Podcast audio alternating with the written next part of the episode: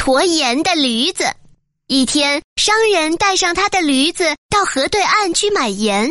回来时，他把一袋盐放在驴子背上驮回家。盐非常重，驴子驮着沉重的盐袋走得非常吃力。走啊走啊，不一会儿他就满头大汗了。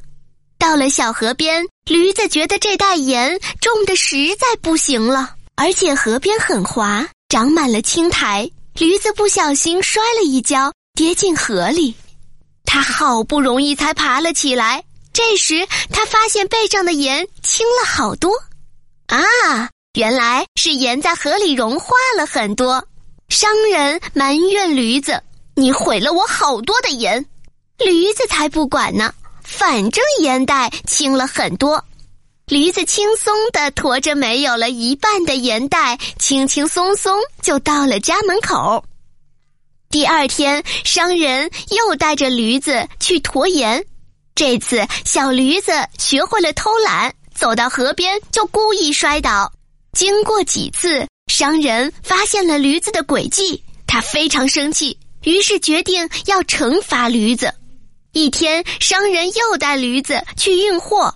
这次运的是棉花，商人不停地往驴子背上放上一袋一袋的棉花。虽然棉花很轻，但是很多很多棉花一起还是很重。驴子想，没关系，到了小河边就好了。我假装摔一跤。到了小河边，驴子装成不小心滑倒，还故意叫了声“哎呦”，就摔倒在河里，棉花全部湿了。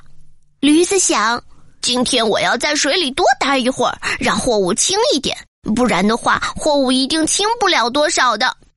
谁知道，等驴子想站起来时，怎么也站不起来了，因为棉花吸了水，变得很重，压得它站不起来了。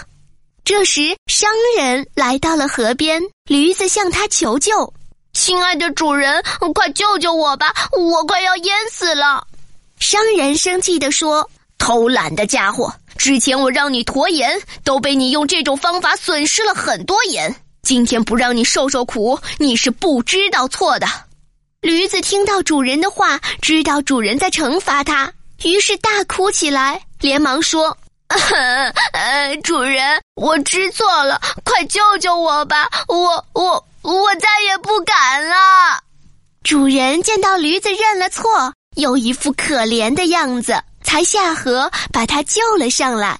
从此，驴子再也不敢耍小聪明，不敢偷懒了。